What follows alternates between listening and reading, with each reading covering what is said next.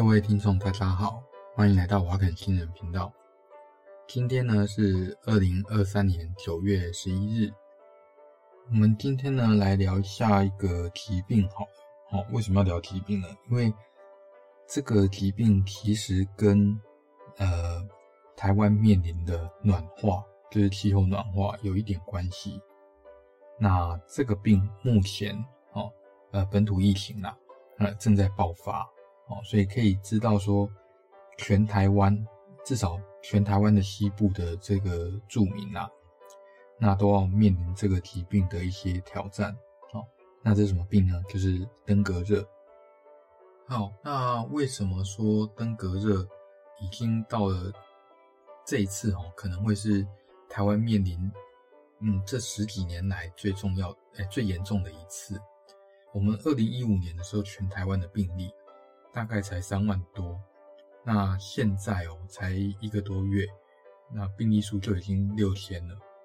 那这六千个病人里面啊，有接近五千，还是五千多，都是集中在台南市，啊，也就是说它非常的集中。那有一千多是散布在，呃，从屏东、高雄，然后嘉义、云林一路到台北都有哦。呃，以前大家的观念是说，哦，啊，因为登革热主要是靠蚊子来传染嘛，哦，那主要是埃及埃及斑蚊跟白线斑蚊。那通常呢，哦，这两个蚊子的那个分布啊，不会超过北回归线，也就是说，它们只在那个北回归线以南跟南回归线以北，就只在呃这地球上就存在这些地方。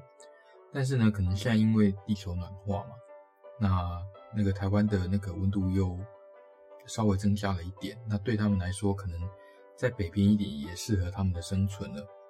那所以呢，呃，看起来登革热已经往北扩散到了那个北回归线以北了。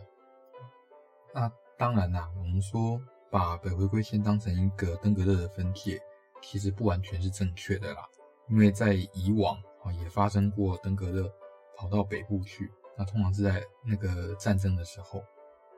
呃，像是一九四二年，就是民国三十一年，那个时候台湾还是日本管辖，好，那那个时候就爆发过全岛的登革热，接近五百万人感染，哦，所以这是一个很严重的一个疫情，这样。好，那我简单来介绍一下登革热这个病好了，毕竟，呃，我也算准备这个主题，大概不需要特别准备啦，应该这样说啊。好吧，严格来说就是偷懒啊。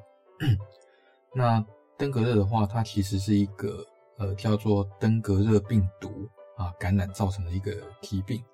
那这个登革热病毒，它是一个黄热病毒属啊，跟黄应该说黄热病毒科啦啊，那里面的呃黄病毒属里面的一个叫做 RNA 病毒，一种 RNA 病毒。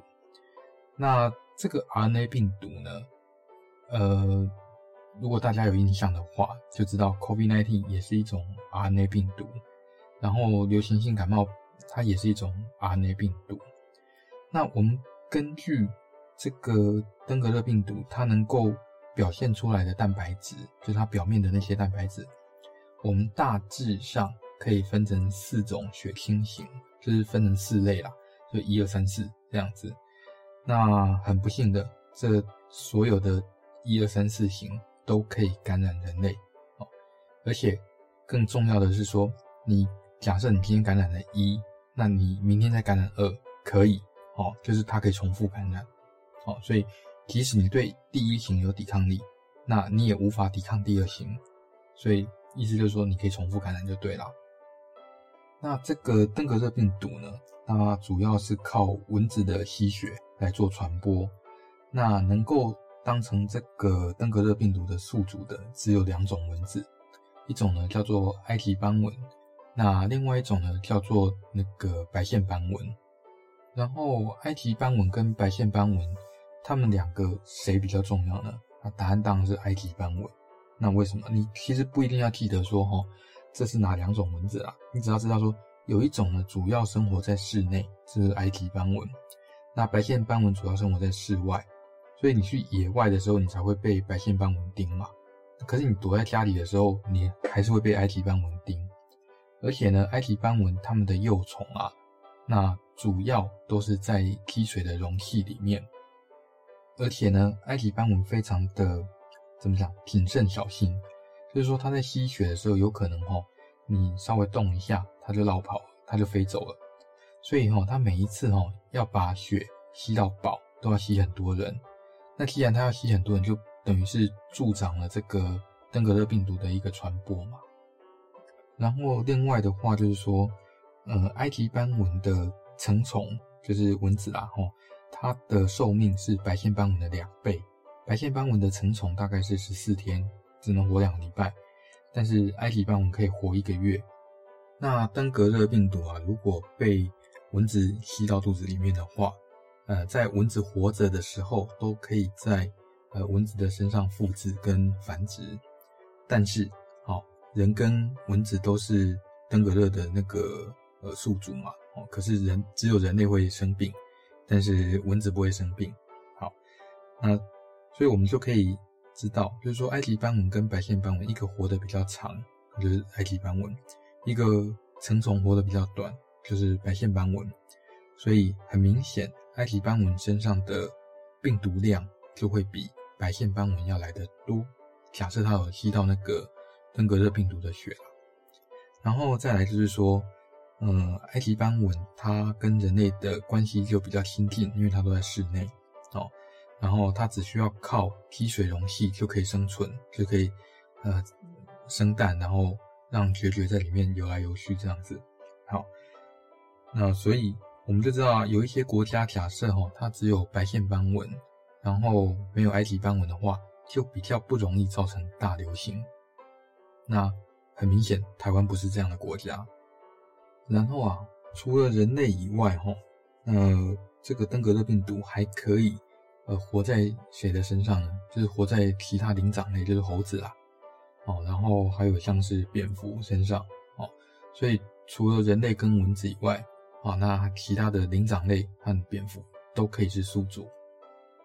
那登革热哈，如果感染人类，然后开始发病的话，它主要的症状就是会发烧，那除了发烧以后，就是全身都会酸痛，包括什么头啦、肌肉啦、骨头啦、关节啦，哦，它比较特别就是像后眼窝哦这些地方都会酸痛，啊，所以它的台语的名字啊，就叫断骨热、等骨裂，啊，那不过我在猜啦，这个所谓的等骨裂可能哈，从声音翻译的音译。登革热 （dengue），dengue fever 的话，这个 dengue 它事实上最早是从非洲来的，那是从一个叫斯瓦希里，就是呃东非，就是肯亚那个地方，然后它的发音是这样子，叫做 denga，所以我不知道这个到底有没有什么关系啊？不过我在猜，呃台语这个用声音翻译登骨哦，感觉好像也是跟症状非常的有关。就是说，它很符合当时对这个登革热症状的描述，就是啊，骨头痛到快断了这样子。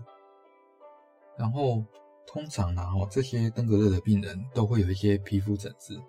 但是好消息是说，如果你是这辈子第一次得到登革热，那不管是一二三四型，通常啊，你自行痊愈的机会很高。就算你完全不治疗，你大部分也都会自行痊愈。那真的要变成什么登革出血热啊，还是什么登革休克啊那种，要免疫系统不好，或者是说，哎，你的年纪很大，因为如果是长辈的话，哦，那你得到那个登革出血热的机会，那比年轻人要来的高二十几倍，二十三还二十四倍这样子。好，那你说，为什么一个自己会好的病，我们有需要这么认真认真的对待它呢？呃，当然是因为哈，第一个，这个病可以反复感染，然后，所以你一个你不是感染一次，然后就一辈子对这个疾病有免疫，不是这样子的。而且最重要的问题在于说，你第二次感染了以后，产生所谓的登革出血热，那这个机会就很高。而且呢，这个所谓的登革出血热，它的死亡率哈。那可以在长辈的话哦，可以上看百分之五十。哎，百分之五十的死亡率是一个非常非常高的死亡率哦，所以这个对我们来说是一个很严重的威胁。第二次感染的话啦，哦，那如果第一次感染的话，当然没事嘛。问题是，你怎么知道你是不是第二次感染呢？这个就是问题了。因为呢，那个所谓的登革出血热，哈，它在感染的初期，病人的症状跟一般的登革热，呃，基本上是一样的，可以说是完全一样。然后一直到第四天到第七天感染以后的的那个第四天到第七天，然后你就看到病人开始有一些紫斑，就是皮肤有一些紫斑呐，他可能有点退烧，然后会看到血小板掉很多。血小板就是一个。呃，我们血液里面帮助凝血的一个血球，嗯、严格来说不是血球啦，是血球的碎片这样子。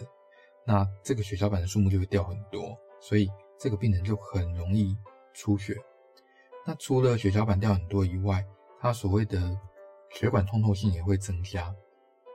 那血管通透性增加的话，就会血管里面的血浆啊，就会跑到旁边的组织。那只看看说哦，你那个血管。呃，通透性增加的部位在哪里？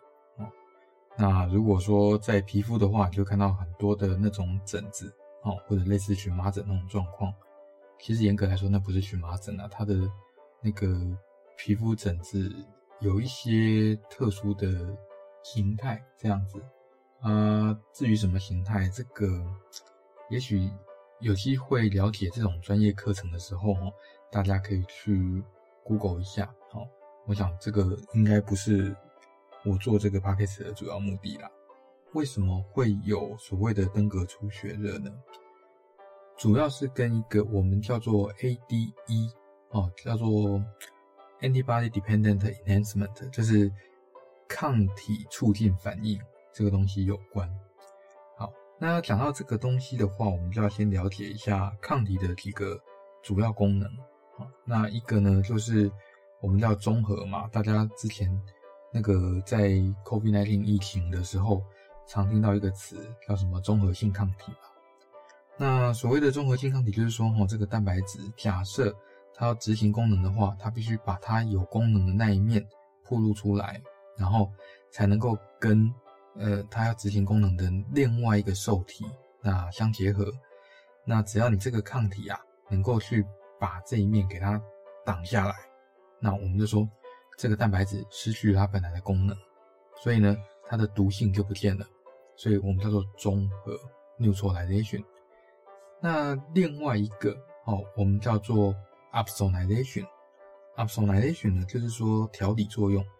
什么叫调理作用呢？就是说我们的呃白血球啊，哦，主要是像呃是巨噬细胞 （macrophage），还有一些那个单核球。我们先不要管那些东西。总而言之，我们的白血球上面有一些受体。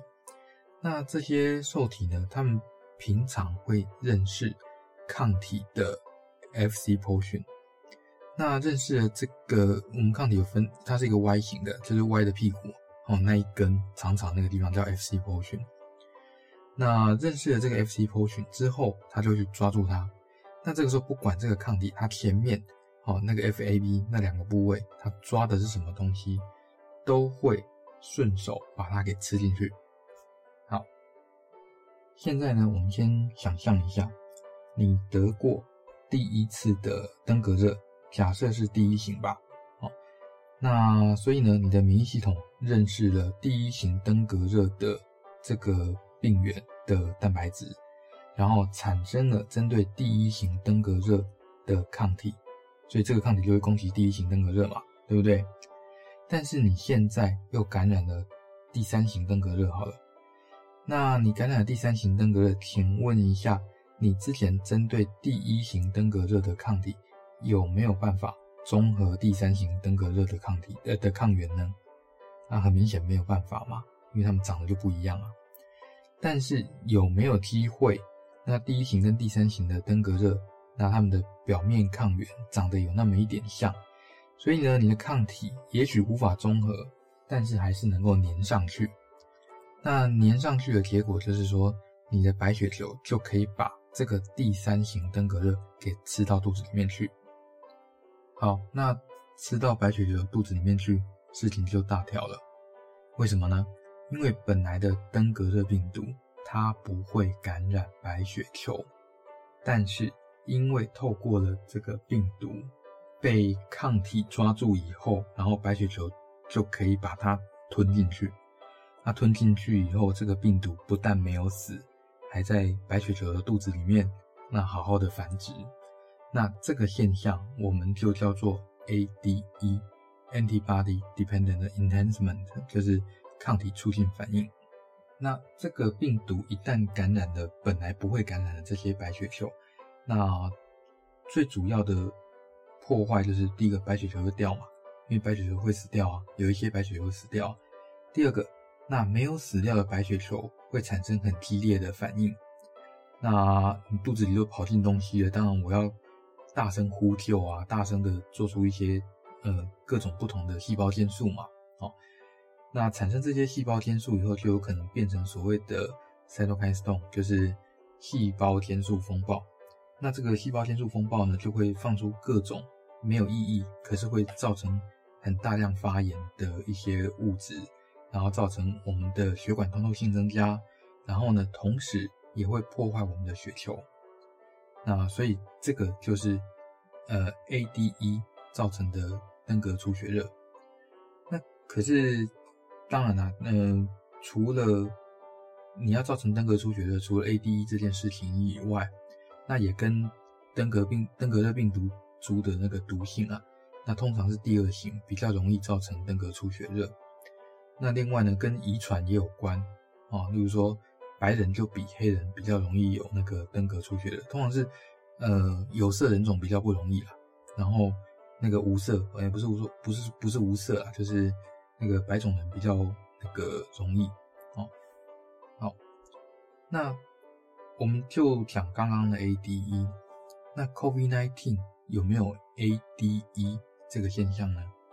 那答案是没有啊，为什么呢？因为 COVID-19 没有这个病毒啊，它没有办法在白血球的肚子里面生存，所以它一旦听到白血球，它就是个 dead end，就是它就没有办法在没办法在里面复制，然后产生更进一步的繁殖就对了。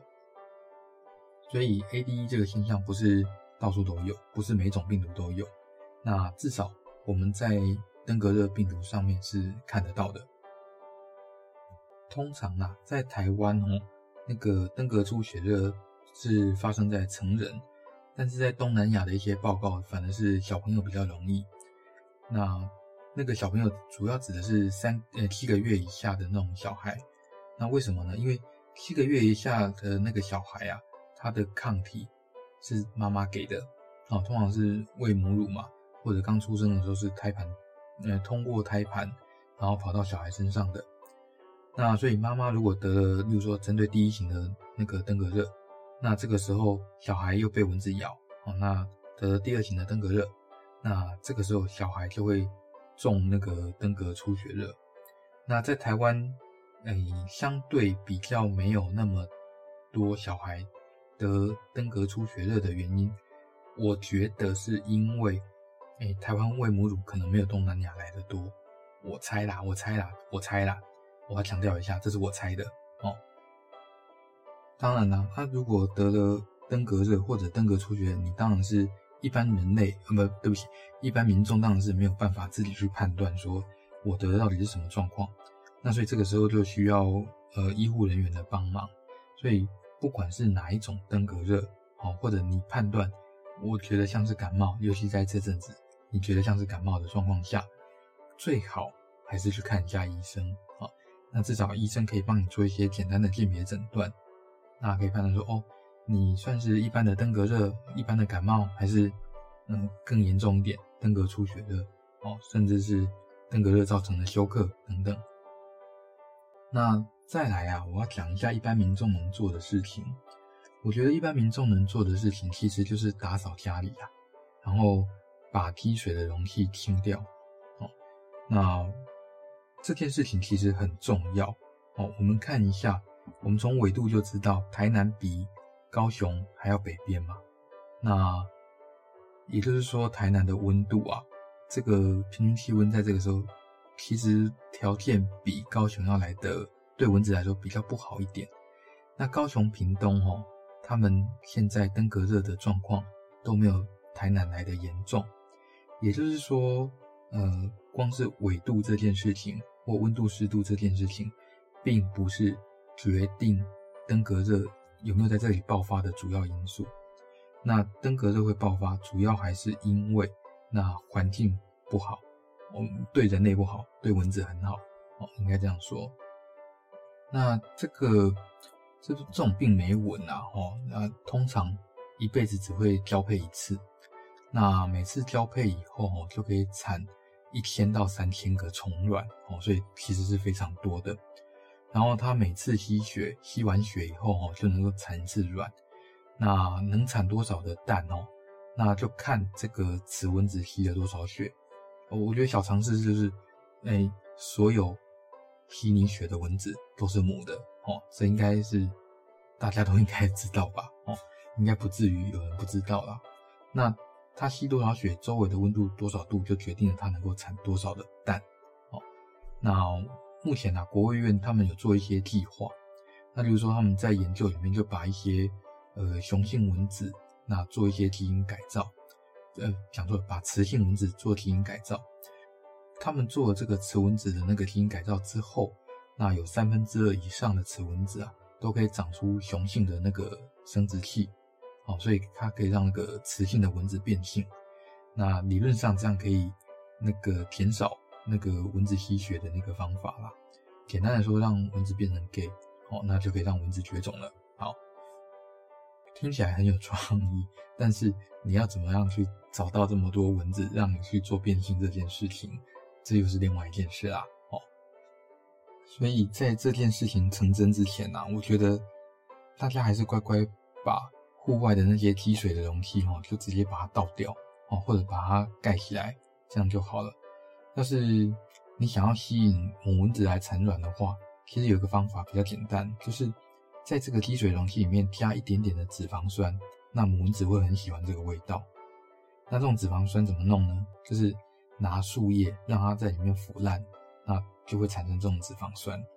那等到蚊子产完卵以后，你就直接在这个积水容器里面，你把它倒掉啦，或者是加一些肥皂水啊等等的，然后这些卵就注定要死光光。这样，这也是一个怎么讲，算诱杀的。引诱之后杀掉的方法啦，我觉得。不过叫一般人要这样做，我觉得还是有点困难吧。好，那喜欢我们节目的话，欢迎按赞、分享、订阅哦。我们同时有 IG，那也欢迎到 IG 上跟我们聊天。嗯，那 IG 的连结在我们的节目的备注栏那里面。好，拜拜。